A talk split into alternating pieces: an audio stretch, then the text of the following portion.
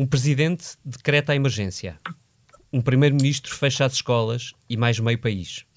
O país recolhe-se em casa e suspira, perguntando-se: How long, how long will I slide or separate my side?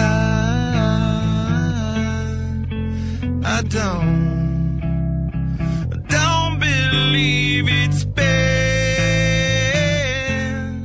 Mesmo assim, a primeira sondagem pós-Covid-19 mostra-nos um país surpreendente. 75% dos portugueses apoiam António Costa na gestão da crise. 74% apoiam Marcelo. E quase todos, mesmo quase todos, assumem que o estado de emergência era um mal necessário. Eis a imagem de um Portugal ultra-realista. 44% apoiando medidas ainda mais restritivas. A maioria consciente de que o isolamento vai durar até ao verão. E todos, vá, quase todos, a cumprir as regras básicas de distanciamento. Faça isto, eis as perguntas. As crises são terreno fértil para todos os líderes ou só para alguns? O governo está a fazer o suficiente para combater o surto? E para amparar uma economia suspensa? E quanto tempo durará, afinal, este estado de graça em período de desgraça? É que o pior ainda está por vir.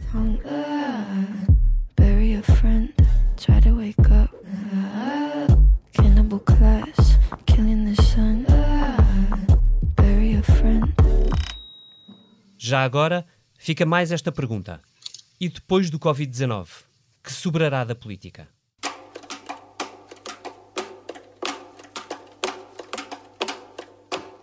Seja bem-vindo a esta Comissão Política. Pois é, falamos de coronavírus. Mas o mundo será o mesmo depois disto tudo?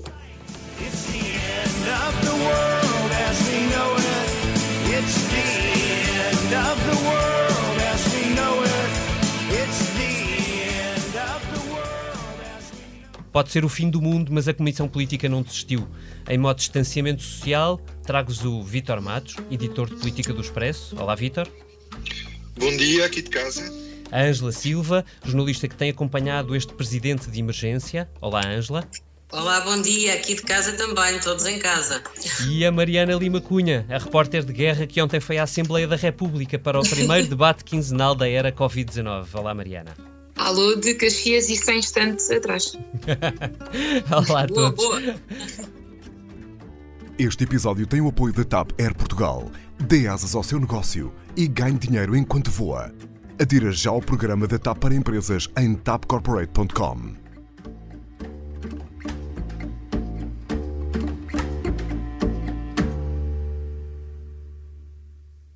Ângela, eu começava por ti.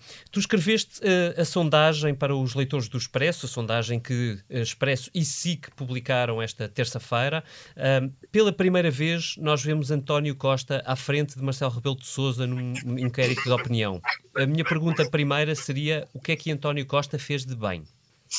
Além do que António Costa fez de bem, eu julgo que a sondagem uh, traduz aquilo que Marcelo Belo Souza fez de mal, ou seja, as pessoas estão habituadas a ver Marcelo sempre presente, sempre no terreno, uh, sempre na dianteira da resposta do Estado a qualquer problema ou qualquer catástrofe, e desta vez, quando rebentou o pico da, da consciência do que era esta epidemia, Marcelo Belo Souza estava fechado em casa, de quarentena, não é que não tenha tido eventualmente razões para o fazer, tinha estado em contacto com uma escola, com alunos de uma escola que tinha casos de outros alunos infectados e, portanto, o Presidente achou por bem uh, dar o exemplo, foi a expressão utilizada por ele, mas a verdade é que o seu isolamento uh, foi mal visto, deixou frustradas as pessoas, já houve várias sondagens que revelaram isso, e, portanto, independentemente do que Costa fez bem, Marcelo fez mal ter, em ter-se isolado. António Costa fez bem porque contrapôs ao afastamento do Presidente da República uma presença hiperassídua no terreno, nos mídias, o Primeiro-Ministro tem falado praticamente todos os dias, já deu várias entrevistas, tem-se deslocado aos sítios onde pode acompanhar de perto a gestão desta crise e, portanto, eu acho que esse confronto claramente deu vantagem a António Costa e a sondagem traduz isso mesmo. Pela primeira vez nós vemos que Costa uhum. está à frente de Marcelo e há até uma diferença curiosa, é que estratificando os resultados junto do eleitorado mais de direita ou mais de esquerda, Costa não está à frente só na avaliação global está à frente, junto do eleitorado de esquerda, destacadamente à frente, 11 pontos à frente, mas também está à frente junto do eleitorado de direita, e isso é muito sintomático, estando 3 pontos à frente do Presidente da República. Portanto, ele ganha em todas as frentes e eh, Marcelo só consegue recuperar porque a sua decisão de impor o estado de emergência, o, Primeiro-Ministro era contra, como sabemos, eh, essa decisão sim é claramente validada pelos portugueses. Segundo esta sondagem, mais de 90% consideram que era mesmo necessário tomar essa medida. Uhum. Vitor, um, eu queria voltar às perguntas que deixei no início desta comissão política, mas eh, evidentemente podes voltar à, à, pergunta inicial. Tu achas que, as, eh, que este, esta sondagem mostra que as crises são terreno fértil para todos os líderes ou só para alguns? Uh, nós vivemos num, numa situação muito especial que eu chamaria a pandemocracia. É a democracia em tempos de pandemia em que as pessoas olham para o poder e olham para os decisores políticos, não digo como salvadores, mas as pessoas em, em cujas mãos nós estamos. Uhum. E a decisão política e o poder, neste caso, é o poder uh, mais. É, é, a forma mais, mais importante de poder, que é a decisão de poder entre a vida e a morte.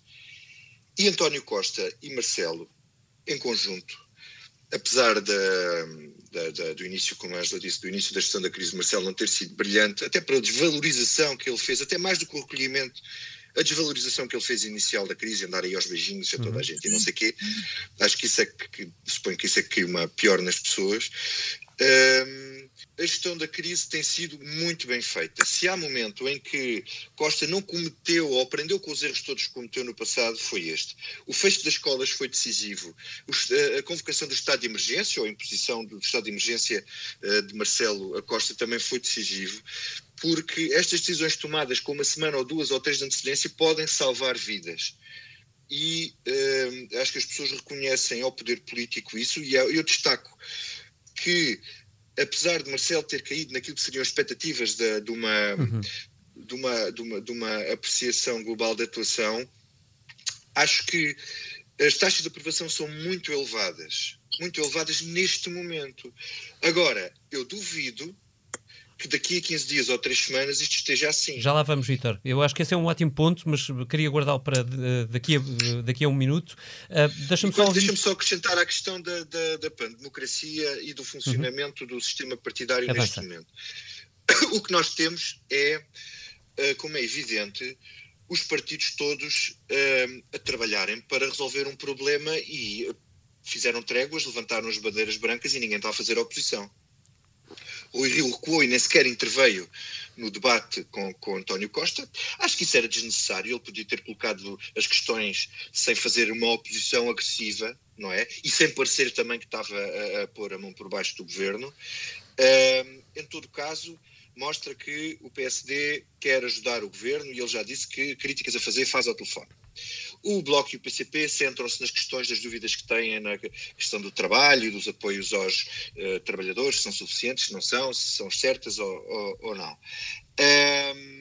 E, e, acho que uh, neste momento essa é, é, é, a posição certa, que todo, e todos os líderes têm tido uma posição muito responsável, mas o governo precisa de ser escrutinado este é o momento em que os governos também precisam de ser escrutinados, porque é. Marcelo Rebelo de Sousa atravessou-se como penhor da verdade. Dissocia falar a verdade. E nós já vimos António Costa a dizer que não está nada a falhar no sistema, quando temos depois as pessoas no terreno, no sistema de saúde, a dizer que está a falhar tudo e que não tem condições básicas para trabalhar. Portanto, eh, Vitor, se me permite. Não, diz. não, eh, percebo exatamente o ponto onde queres chegar e eu queria pegar nesse, uh, nesse ponto para, para, passar a bola à Mariana, porque é, ela esteve ontem na, na, Assembleia da República, como dizia a quem nos, a quem nos está a acompanhar, um, e, e, viu um cenário, enfim, muito diferente, digamos assim, daquele que é, que é normal. Mas, Mariana, uh, se quiseres fazer-nos um retrato, no, nós agradecemos para ficarmos com uma imagem de como é que, como é que os deputados mexem neste período de perigo na Assembleia da República, mas junta a isso um, uh, uma nota. Esta sondagem, tu sentes que o, os, os, partidos, nomeadamente à esquerda e à direita de oposição, sentem esta pressão da opinião pública de uh, urgência de resposta ao vírus e que isso lhes tira espaço de manobra para, para reagir neste primeiro momento? Uh, indo por partes, sobre o retrato da, da Assembleia ontem, é de facto uma, uma Assembleia diferente, necessariamente diferente. Eu ontem estava no, no, estive na comissão que estava a ouvir o Ministro dos Negócios Estrangeiros e a seguir no debate quinzenal. Um, e, obviamente eh, há, uma, há o distanciamento, o tal distanciamento social, há as cadeiras a separar os deputados e etc. Mas há também, há, neste momento, há uma discordância na Assembleia, que é uhum. há quem defenda, neste caso o CDS e o PSD, que a Assembleia já devia ter dado o exemplo para ir mais longe nesta coisa do, do, distanciamento, porque na verdade a Assembleia é um espaço com uma circulação gigante de pessoas, uh, pessoas que vêm de todo o país e, portanto, quer dizer, uma infecção ali é um bocadinho uma mina uh, e é uma coisa à espera de acontecer, é? pela velocidade do contágio disto. Uh, e, portanto, ontem também a questão um também se centrou na atuação da própria Assembleia, não é? Um, em relação aos partidos, eu queria só acrescentar ao que o Vitória e Ângela estavam a dizer.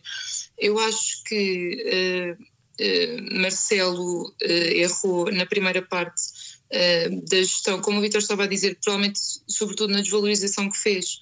Nós lembramos de quando ele dizia que distanciamento social não diria tanto, acho que foi a expressão que ele utilizou e que obviamente teve de corrigir a seguir, porque se torna óbvio as proporções que, que isto toma, mas acho que a seguir a declaração de estado de emergência é bem recebida porque, pelo que nós estamos a ver noutros países, Itália, Espanha, o caos, que lá está uma ou duas uhum. semanas, podem significar numa crise destas, as pessoas querem alguma clareza e autoridade uh, neste momento. E o, o Primeiro-Ministro uh, ter um Primeiro-Ministro na televisão a dizer que isto é uma luta pela nossa sobrevivência, uh, eu acho que dá essa ideia de, seja, valida depois decisões mais radicais que, que seja preciso tomar. A emergência, um, não é? E quando. Diz, desculpa? E valida a emergência. E, portanto, Sim, retira espaço de manobra. E, e eu acho que quando tens. Eh, eu via no outro dia alguém a dizer que quando. Uh, um bom piloto é um piloto que, quando vai haver turbulência, nos avisa de que vai haver turbulência para nós nos podermos agarrar ao, aos assentos e não estranhar quando ela acontecer. Portanto, acho que, acho que passa também um bocadinho por aí essa percepção depois que os portugueses aparentemente estão a ter, de confiança uhum. na, na, gestão de António Costa, que ainda é muito cedo para, para avaliar no global. Quanto aos partidos, acho que havendo essa sensação de segurança na atuação do, do Primeiro-Ministro, eles ainda estão um bocadinho a, a tatear o, o terreno uh, e a perceber como é que se conseguem mexer. Ninguém quer ser acusado numa situação destas de fazer aproveitamento político de uma potencial tragédia, acho eu. Um, o Rui Rio tem sido o exemplo máximo disso, a dizer que o tempo é de colaboração e que isto é o governo de Portugal, não é o governo do PS. Um, mais à esquerda, eu acredito que a esquerda esteja ainda a medir um bocadinho, lá está, como é que se pode mexer neste terreno. E, sobretudo, quer dizer, depois de ter estado uh, quatro anos a apoiar um governo com um discurso comum que era vamos juntos virar a página da austeridade e associar a crise à direita, é interessante perceber como é que a esquerda agora se vai posicionar, tendo em mão uma possível nova crise, uh, e sendo que muitos dos temas principais da esquerda, como é o trabalho, os direitos do trabalho, o reforço do SNS, etc., estão a ser postos em causa agora. Uh, e perceber se aproveita este momento para descolar do PS ou se opta pela teoria mais da colaboração e da responsabilidade. Muito bem. Ângela, volto a ti. Eu uh, acho que... Ah, diz, diz. Não, não, ia só acrescentar uma pergunta, mas avança primeiro. Não, ia só dizer que eu acho que à esquerda neste momento é, é possível um, é, encontrar dois comportamentos completamente distintos. Eu acho que o PC ficou bastante mais atrapalhado do que o Bloco de Esquerda na gestão uhum. desta primeira fase da crise o PC, até por razões ideológicas, por ter mais preconceitos ideológicos, uh, não se opôs, absteve-se na votação do estado de emergência e, de certa forma, aí descolou daquilo que é o grosso da opinião pública e fez seguramente por razões meramente ideológicas, porque o estado de emergência transmite uma ideia de excesso de securitarismo e de eventual risco dos uhum. direitos, liberdades e garantias. É evidente que eu acho que o país pode confiar nos dois protagonistas que tem na gestão desta crise, nem António Costa nem Marcelo Belo Souza alguma vez permitiriam que os direitos, liberdades e garantias fundamentais fossem postos em causa, portanto há aqui um receio que é mesmo mero preconceito ideológico. Agora, acho que o Bloco aí foi bastante mais escorreito na percepção que teve rapidamente do que é que podia fazer e de qual devia ser o seu papel nesta crise. Alinhou no estado de emergência e agora tem sido uh, o partido à esquerda mais presente a colocar exigências ao governo. Ainda hoje se viu que colocou uma série de exigências relacionadas com as medidas económicas do Executivo, uhum. exigindo, por exemplo, que seja garantido aos pais que têm que continuar em casa já se percebeu com os filhos até ao final do terceiro período, já se percebeu que o ano letivo uh, acabou e, portanto, eh, o Bloco de Esquerda veio, uh, no fundo, lançar para a mesa uma proposta que todas as famílias vão agarrar com as duas mãos e que é a garantia de que os pais vão ter uh, o seu suporte salarial se tiverem que ficar com os filhos em casa até o verão. Portanto, acho que há aqui uma diferença entre Bloco e PC, acho que o PC aqui está mais a tatear e a tentar encontrar um papel. Mas, eh, posso acrescentar só uma coisa que tu estás a dizer, rápida? O PCP foi o partido que chegou mais tarde a, a, a esta crise, não só do ponto de vista político, mas foi o último partido a cancelar a agenda. Isto já estava tudo caos. E eles ainda uhum. tinham, a, a Mariana escreveu isso, ainda tinham a agenda dos comícios toda marcada. O Exato. PCP, eu acho que teve eh, dificuldade em adaptar-se, até porque, uh, e, e, eu acho que está a tentar fazer uma transição na narrativa que ainda não encontrou bem o tom, porque no início o que tu tens é o PCP a dizer que isto é alarmismo, é uma lógica alarmista para quê? Para atacar os direitos dos trabalhadores e o SNS. Uh, é e, compreensível, portanto, é absolutamente incompreensível a posição dessa do PCP. E o PCP diz que, eu falei com o João Oliveira para uma das nossas edições anteriores, e ele dizia que eram interesses obscuros que queriam atacar uh, estas duas uh, áreas. Uh, e, e, como o Vitor estava a recordar, o PCP, que ainda por cima está em ano de.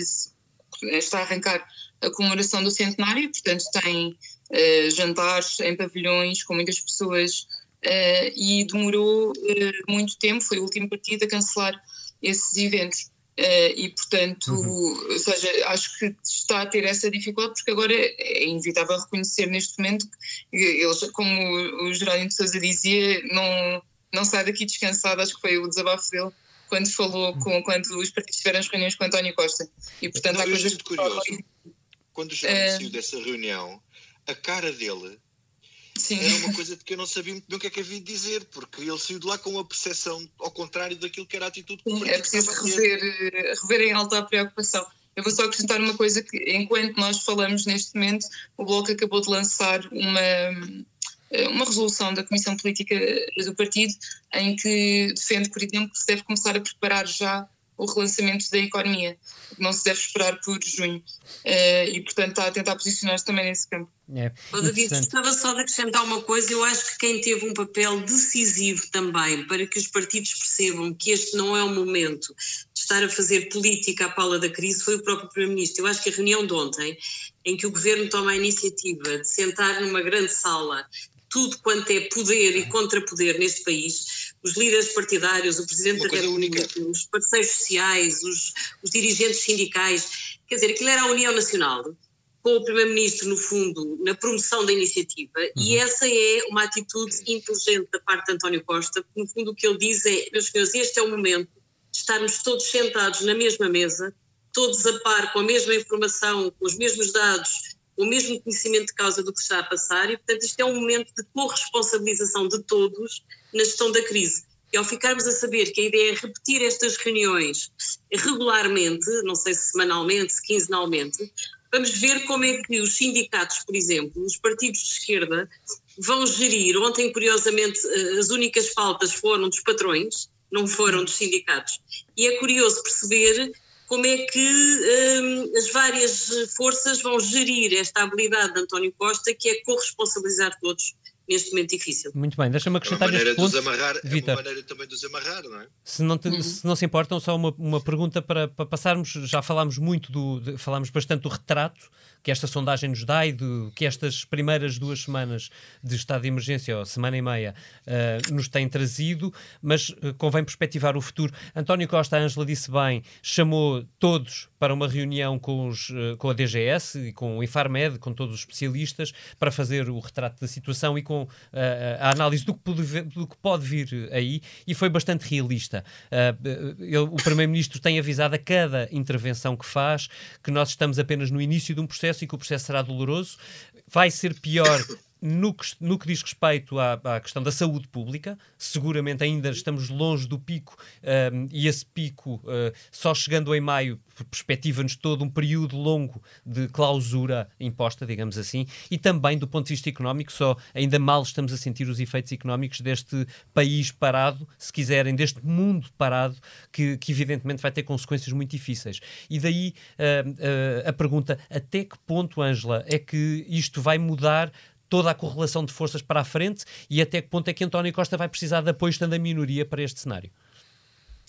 Eu acho que aí vamos ter duas fases. Portanto, há uma fase mais imediata e o imediato uh, uh, pode durar algum tempo, porque já percebemos que o pico uh, da epidemia provavelmente vai, vai, vai, vai ser arrastado para finais de abril ou princípios de maio. Nós, aliás, tivemos uma manchete aqui há três semanas em que se dizia que a previsão da Direção-Geral de Saúde era que o pico fosse em maio. Depois, a Ministra da Saúde chegou a anunciar que o pico seria a 14 de abril, uhum. mas agora eh, sabemos que da reunião de ontem voltou a surgir em cima da mesa a hipótese do pico ser mais tarde. Se for mais tarde, isto significa que a situação vai-se ainda arrastar no tempo e enquanto houver um problema de saúde pública, eu acho que os partidos da oposição vão estar sempre condicionados e inevitavelmente mais contidos. Pois, eh, e aí António Costa ganha. Ou seja, eu acho que enquanto António Costa for o líder do processo, eh, a par com o Presidente da República, que ontem mostrou à saída da tal reunião de aparente União Nacional, Uh, mostrou que está ao lado do Primeiro-Ministro. Foi ele que falou, foi ele que disse que estava menos preocupado, tinha recolhido imensa informação importante e, portanto, há aqui uma conjugação. Depois do momento de tensão, há uma semana atrás, em que divergiram quanto ao estado de emergência, eu acho que é claro que neste momento Marcelo e Costa vão estar de mãos dadas a tentar gerir isto com o mínimo de danos possível para o país. E, portanto, há uma primeira fase em que Costa e Marcelo estão na dianteira e os partidos estarão claramente mais colaborantes, independentemente de irem exigindo medidas de apoio económico e social às famílias, aos empresários, a direita mais preocupada com os empresários, a esquerda mais preocupada com o rendimento das famílias. Agora, um segundo momento virá quando a epidemia ficar controlada e estourar aí sim a percepção da crise económica. Eu acho que aí a oposição vai saltar Uh, e aí sim António Costa pode passar de uma situação de conforto para uma situação de crescente desconforto, porque repara, o impacto de uma crise económica brutal penaliza sempre quem está no poder. Portanto, eu acho que numa primeira fase Costa tem a ganhar, e essa primeira fase pode se prolongar até ao próximo ano, uh, mas acho que quando as pessoas tiverem noção do, do, do, dos níveis do desemprego, dos níveis de penura nas empresas, do desgaste nas famílias, acho que aí é o governo quem vai começar a ser penalizado. E Rui Rio, que agora estará quietinho e colaborante, provavelmente se ele já estava à espera de só chegar lá quando Costa caísse, agora por maioria de razão só tem que ficar à espera para se o desgaste do governo se começar a sentir uh, no próximo ano, ele ficar colocado como líder da oposição responsável e continuar a sua caminhada para tentar um dia chegar ao poder. Ouvir, a ouvir a Ângela, Vítor, surgiu uma seguinte questão. Uh, é provável, neste cenário, que António Costa precise do PSD para o próximo Orçamento do Estado, uh, para o de 2021, não para o retificativo, que será de absoluta emergência. Mas aí, Vítor, não se colocará sobre Rui Rio a dúvida que pairou sobre Pedro Passos Coelho quando estava na oposição a José Sócrates? Ou seja, qual é o momento certo para colaborar e qual é o momento certo para deitar abaixo o governo? Depende da dimensão da crise e depende uh, da resposta do governo e do respectivo. E da europeia desgaste. também. Sim, uh, quer dizer, há, muito, há, muitos, xadrez, há muitos tabuleiros, uh, muitos tabuleiros de xadrez a ser jogado ao, ao mesmo tempo. Mas Rui Rio disse sempre que, em questão de emergência nacional, para ele o que prevalecia era o interesse nacional. E vamos ver até onde é que ele pode levar isso. Nesta fase, uh, está com, com uma, uma, uma, atitude de oposição uh, em, em, baixa, não existe enquanto tal, está a colaborar com o governo. Mais tarde, depende também de como António Costa o tentar agarrar, porque se António Costa neste momento está a tentar amarrar todos, quando chegar a crise económica, tem que, não, não pode ter a esquerda e a direita ao, ao mesmo tempo. Uh, resta saber se haverá disponibilidade do PSD não é só para aprovar o próximo Orçamento de Estado, é garantir uma resposta à crise, não é, não é, não vamos estar aqui a discutir durante se calhar os próximos dois anos se o governo aguenta ou não, mas se o país aguenta ou não. E aí depende da relação de Costa com Rio e da relação de Costa com as esquerdas. Eu acho que é mais difícil a esquerda apoiar uma resposta hum, à crise uh, do que uh, o PSD, se essa resposta for convencional. Nós também não. Acho que a resposta a esta crise não vai ser igual à resposta da crise de 2008, isso depende muito do, do quadro europeu. Uh, agora, Rui Rio pode estar à espreita para ver quando é que António Costa cai e estar lá no momento como fez Pedro Passos Coelho, ou pode ser amarrado e puxado para, imagino, imaginem a circunstância do cenário em que António Costa e Rui Rio têm posto em cima da mesa, que era absolutamente inimaginável, uhum. que era só haveria um bloco central e situação de emergência nacional absoluta. E nós, neste momento, estamos em emergência de saúde pública e vamos entrar em emergência económica e de governação. Eu não punha de parte a hipótese de haver um, um bloco central ou parlamentar ou até, puxando para amarrar mais o, o PSD, puxar Rui Rio para uma, uma possível governação daqui a não sei se é um ano ou assim, não é? Depende de como a situação, a gravidade da situação, da, da, da, gravidade da situação. Muito bem, tu dás-me um mote para uma pergunta que, que eu vou eh, deixar à Mariana, mas que gostava de vos ouvir, Ângela e Vitor, uh, vocês também.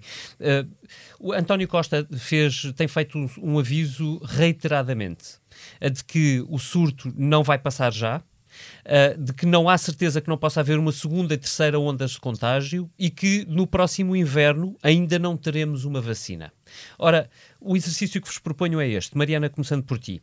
Um novo surto no próximo inverno pode apanhar-nos já no meio do marmoto económico, com ainda menos capacidade de resposta dos Estados e com os serviços de saúde entupidos pelas normais doenças que chegam com o frio. Não é um cenário político de catástrofe para as esquerdas? Uh, Dá-lhes algum uh, espaço de manobra para continuar uh, ou para retomar uma geringonça que de repente se transformou em União Nacional?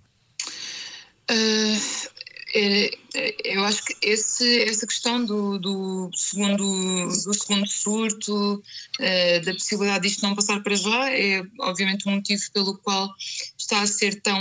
O Costa insiste tanto, nas, acho que a expressão é uh, apertar, a pressionar a mola, penso que é por aí, que é, ou seja, no fundo, tentar conter isto ao máximo uhum. para, não, para o SNS não explodir e, portanto, distribuir por fases uh, o mal e não tentar que não rebente tudo de uma vez. Agora, obviamente que, que pronto, a ciência nos diz que é muito possível que haja um segundo surto, até porque não é possível imunizar a população toda e, portanto, é muito difícil evitar que isso aconteça para a esquerda, como, como eu dizia há bocadinho, é um, é um conflito difícil de, de gerir por causa das, dos, valor, dos direitos que ficam em causa e do, das áreas que são mais penalizadas uh, nesta crise. Uh, eu acho que, como, como a Angela estava a dizer há bocado, uh, o Bloco, por exemplo, e eu, aliás, acho que a postura do Bloco nesta, crise também mostra um bocadinho o que é a nova postura do Bloco. Ou seja, o Bloco habituou-se a ser um partido influente uh, nos últimos anos e a ter uma, uma participação no que é de facto a governação e a deixar o partido de, de protesto para, para ficar um bocadinho mais de lado e, portanto, nesta situação também tem essa tendência e, como eu te dizia, eh, eles o facto de o Bloco querer agora lançar já um plano de relançamento da economia, muito possivelmente há uns tempos não seria a primeira preocupação do Bloco ou não seria o ataque que o Bloco faria. Se calhar estaria na posição em que o PCP está agora, que é denunciar despedimentos, despedimentos terroristas, focar só na questão do trabalho e não haver por exemplo, uh, Catarina Martins uh, foca agora o discurso também na necessidade de injetar dinheiro, injetar dinheiro diretamente, até mais prioritário do que a emissão de eurobonds e etc. Portanto, há essa, essa possibilidade. Agora, eu acho que a postura da esquerda vai depender muito da forma como a crise, sobretudo a crise económica, evoluir. neste momento não, não é possível prever o impacto que isto vai ter, sobretudo na área, por exemplo, do trabalho, uh, e, portanto, será muito difícil à esquerda depois sustentar uma posição mais colaborante. Uh, se isto for, de facto, um hecatombo, tsunami das dimensões completamente imprevisíveis e tiver de se manter ao lado de um governo que tenha de tomar ou que tome eh, opções uhum. Eh, que a esquerda passou os últimos anos a criticar e a associar apenas a políticas de direita, como o PCP diria. Muito bem. Ângela, só para, uh, para te pedir comentário e acrescentar um dado. a primeira projeção interna que foi feita foi pela Universidade Católica, uh, uhum. que aponta para um cenário verdadeiramente catastrófico de uma queda do PIB que pode ir até aos 20% este ano. Uh, aí estamos a falar de uma crise que é imensas vezes superior àquela que nós vivemos de 2008 a 2014. Uh, como é que ficamos depois disto? Pois quer dizer, eu acho que uh, o fator tempo é para todos simultaneamente uma oportunidade uh, e um risco. Ou seja, uma oportunidade porque dá, dá a possibilidade, quer ao governo, quer às oposições, de se irem preparando, de irem refletindo como é que se vão reenquadrar nesta nova situação, mas é um risco porque se as coisas evoluírem negativamente, se as coisas avançarem para essa dimensão de crise económica que referiste agora, ou se avançarem para uma degradação do SNS, também tinhas referido anteriormente, que deixe uh, às claras aquilo que são as fragilidades do nosso Serviço Nacional de Saúde, é evidente que a esquerda vai ter que se crispar enquanto oposição relativamente a um governo que, mal ou bem, uh, cativou verbas e sabe-se que andou quatro anos em que não investiu no SNS porque precisava de garantir as contas certas. O SNS estava descapitalizado da crise anterior, sem dúvida, o governo Passos e Portas tiveram que virar as costas ao SNS por, pelas razões conhecidas, mas também é verdade que o governo de António Costa não recuperou esse terreno a tempo e horas. E, portanto, o SNS para já está a conseguir ter um desempenho, um, enfim, positivo, mas não sabemos se a coisa evoluir, como é, ponto é que chegamos. E, portanto, se tiver simultaneamente um rombo social, um rombo na saúde e uma crise política brutal, eu acho que é inevitável que as consequências de desgaste político para o governo acaba por deixar António Costa numa situação bastante desconfortável. O cenário do Bloco Central, que o Vítor referiu, tem sido avançado, foi avançado, por exemplo, pelo José Miguel Júdice, que há não sei quantos anos atrás, há 30 ou 40 anos atrás, esteve contra o Bloco Central, foi ele que o PSD liderou com, com Marcelo, com Pedro Santana Lopes, a oposição ao Bloco Central, e ele já veio dizer que acha que neste momento só o Bloco Central é que pode salvar o país. Portanto, é óbvio que essa discussão vai voltar. Agora, também aí o tempo é decisivo para Rui Rio perceber se, um, se lhe convém alinhar nisso ou se lhe convém mais permitir que o governo se desgaste e que uh, em próximas legislativas ele possa chegar lá. E também vai uh, ser necessário António Costa perceber até que ponto é que o PS, que tem uma ala esquerda musculada como há muitos anos não tinha, uh, lhe permitirá avançar para uma solução em que pus Rio para o governo. Agora, mesmo que não pus para o governo, há, uh, há necessidade, acho que é inevitável, que o PSD colabore com o governo uh, na aprovação de medidas se o país vier a precisar de tomar medidas de, de, de, emergência. Portanto, isso acho que é inevitável. Acho que o partido que aqui fica muito em contramão é o CDS, é um partido que estava, no fundo, a tentar renascer no resultado nas últimas eh, eleições eh, dramático, e acho que o novo líder do CDS aqui fica um pouco eh, desaparecido, é inevitável que continue. Acho que André Ventura, um, também neste contexto, tem que ter alguma cautela, porque no fundo não é patriótico escarafuchar muito as feridas numa crise destas. E, e, a questão do patriotismo e da defesa do interesse nacional é, também pesa na agenda dele, e portanto eu acho que aqui a coisa vai ser muito decidida entre os maiores partidos. Acho que nesse aspecto o PSD tem a ganhar, que acho que isso é muito decidido entre o Presidente da República e o Primeiro-Ministro, e acho que os dois maiores partidos ganham um peso reforçado. Vitor, estamos perante o tudo ou nada. De repente temos um cenário de enorme confiança nas instituições, mas que pode ir toda pelo cano se uh, o Bloco Central não estiver à altura. Absolutamente. E eu acho que as próximas semanas, nesta fase, vão ser decisivas na percepção imediata, porque a situação que estamos a ver, uh, Espanha, que já tem mais mortes do que a China, atenção, isto é absolutamente inimaginável aqui ao nosso lado. Uhum. E eu acho que isto vai chegar cá. Infelizmente isto vai chegar cá, mesmo que seja, que as medidas, espero que sim, que as medidas de contenção funcionem, e a vaga e a onda seja menor, vai ser sempre uh, algo de grave e, e muito assustador. Deixa-me interromper-te só SNS... para atualizar os dados de hoje que estão a sair enquanto nós gravamos esta Comissão Política, de hoje, quarta-feira, gravado excepcionalmente a quarta-feira, apontam para quase 3 mil casos positivos detectados, um crescimento de 26,8% em relação a ontem. O número de mortes, infelizmente, esse também subiu de 33 para 43, o que significa, eh, enfim, dito isto, sintetizando um uh, regresso a uma curva mais acentuada que ontem não se tinha verificado. Uh, quando nós chegarmos ao ponto do SNS, o governo está a tomar muitas medidas uh, e, e, tem sempre uma ou duas semanas de avanço em relação a estes países, o que pode ser uh, positivo. Quer dizer, Portugal tem tido essa sorte e, e e António Costa e o governo uh, têm sido, têm, não têm tido medo de tomar decisões e, e, isso tem sido importante, como a hipótese de, de englobar os hotéis, como fazer uh, hospitais de campanha para pôr outros doentes para os hospitais, para não termos as cenas de Espanha de doentes uh, estendidos no chão. Agora, nós também não sabemos até que ponto é que, é que qual é a avalanche a pressionar os hospitais, porque ninguém no mundo está preparado para isto. Mas quando o SNS se rebentar, ou se rebentar, e esperemos que não, uhum.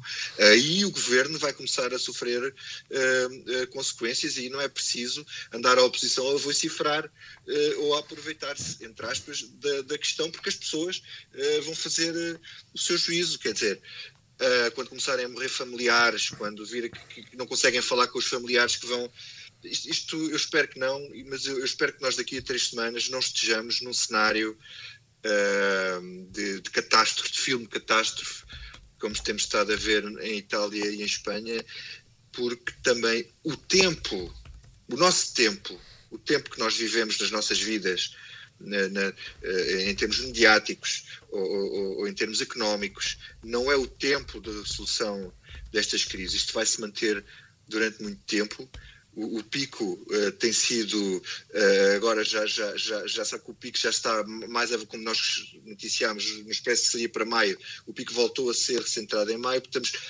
só em junho é que vamos começar, é que isto vai começar a descer, uh, portanto, nós temos que nos preparar para um grande desgaste, para estarmos todos muito cansados e aí a classe política, aí eu já duvido que, que, que estes níveis de aprovação se mantenham e vai começar a haver um, um grande desgaste. E aí ganha força, eu acho, a questão do Bloco Central. Ah, desculpa, no que toca um, aos ganhos e perdas para os políticos, por acaso há, uma, há um aspecto em que acho que Marcelo Rebelo Sousa ganha em toda a linha, é que já se percebeu que ele se vai candidatar à presidência da República, já se tinha percebido que o objetivo dele era tentar que a campanha começasse o mais tarde possível e agora não há dúvida que não vai haver campanha das presidenciais, quase uh, uh, que antes da, campanha oficial propriamente dita, porque quer dizer, daqui até outono ninguém quer ouvir falar de presidenciais e, e depois do outono, pronto, o Marcelo já anuncia a candidatura em novembro, dezembro é Natal e janeiro é eleições. Portanto, nesse aspecto a vida está-lhe a correr bem. E se tivermos segunda e terceira curva de contágios, evidentemente nem campanha pode ser feita. Muito bem. Sim. Mas deixa-me só acrescentar uma coisa ao que disse a Ângela. Deixa-me só dizer uma coisa. Em relação à direita, eu acho que o, o Francisco Rodrigues Santos geriu isto muito mal. Aquela ideia de se voluntariar para as Forças Armadas é absolutamente abstrusa. Ele dá ali uma, uma, uma... Estar com o presidente do Sporting nesta altura, não sei se é uma vantagem. Exatamente. Ele, na verdade, já era dos órgãos sociais do Sporting. Bem bom Eles eram da mesma. Muito bem. O líder de um partido tem que estar à frente do partido. E, e acho que, do ponto de vista de, de, daquilo que era o, o, a extrema-direita nascente, eu não parece que este caldo uh, seja muito favorável a André Ventura. Muito bem. Então, e dito isto, vamos ao que não nos sai da cabeça. Mariana, a ti não te sai da cabeça o quê? Uh, eu, vou, eu queria lavrar um protesto hoje aqui, aproveitar este espaço para uh, protestar contra uma teoria que corre muito agora, que é que uh, isto é tudo uma grande oportunidade mandada pelo universo para nos sentirmos todos culpados pela globalização e o progresso e por comprarmos viagens a 20 euros na Rainer. essa parte concedo, mas acho que não, não, não gosto muito, acho que é uma retórica muito moralista e muito castigadora eh, e acho que é preciso lembrar que se não fosse esse progresso e essa globalização, neste momento nós não estávamos a gravar um podcast uh, numa aplicação por telemóvel, nem estávamos a falar por Skype com os nossos amigos e familiares, nem a conseguir uh, continuar o nosso trabalho por teletrabalho e portanto não, não alinho muito nessa teoria. Quando chegar o momento de recuperar as economias, se perceberá melhor do que estás a falar. Ângela Silva, a ti não te sai da cabeça o quê? Olha, a mim não me sai da cabeça o inimaginável presidente do Brasil. Jair Bolsonaro, com o número de infectados a disparar no, no país, fez ontem uma comunicação à nação brasileira e disse esta coisa extraordinária. Pelo histórico de atleta que eu tenho, se, se fosse infectado não precisaria de me preocupar, nada sentiria ou seria, quanto muito, acometido de uma gripezinha ou de um resfriadinho. A única coisa que me ocorre dizer é boa sorte, Sr. Presidente. Boa sorte aos brasileiros. Vitor Matos, a ti não te sai da cabeça o quê? Eh, na mesma linha da Ângela, mas aplicado a outro espécime do mesmo tipo que dá pelo nome de Donald Trump e que diz que quer abrir eh, a economia dos Estados Unidos daqui a 15 dias, na Páscoa. Ele diz que em breve a América vai reabrir para fazer negócios. Ora, espero que ele faça negócios com vivos, porque com mortos nos fará de certeza. Muito bem. Boa sorte aos americanos. A mim não me sai da cabeça um dado da sondagem que a Ângela Silva ontem escreveu no Expresso. Sondagem essa que indicava que os portugueses, ao contrário do que aconteceu nas legislativas, estão maioritariamente alerta e a acompanhar todas as notícias sobre o que se passa, não nas redes sociais, mas na televisão e na imprensa, o que significa também em jornais como o Expresso. Eu sei que nem toda a gente pensa nisto neste momento, porque estamos todos virados para as nossas casas a tentar proteger os nossos e protegermos a nós próprios. Mas aqui, nos jornais, aqui nas televisões, aqui nos média, há muita gente a arriscar tudo para dar a melhor informação possível no tempo mais importante das nossas vidas. São jornalistas que dia a dia sacrificam as suas vidas, dia a dia sacrificam o seu espaço, dia a dia sacrificam os seus próprios, os seus familiares, os seus amigos, o seu tempo, as suas crianças para informar os portugueses, para fazer aquilo que cumprem como a sua missão principal. Esta é uma missão de vida. Com edição sonora de José Sedovim Pinto, a ilustração do Tiago Pereira Santos, esta foi a Comissão Política número 119, a última, antes da próxima, que é já para a semana. Nós resistiremos, por si. E já agora, a regra é esta. Resista connosco. É para o bem de todos. Até para a semana.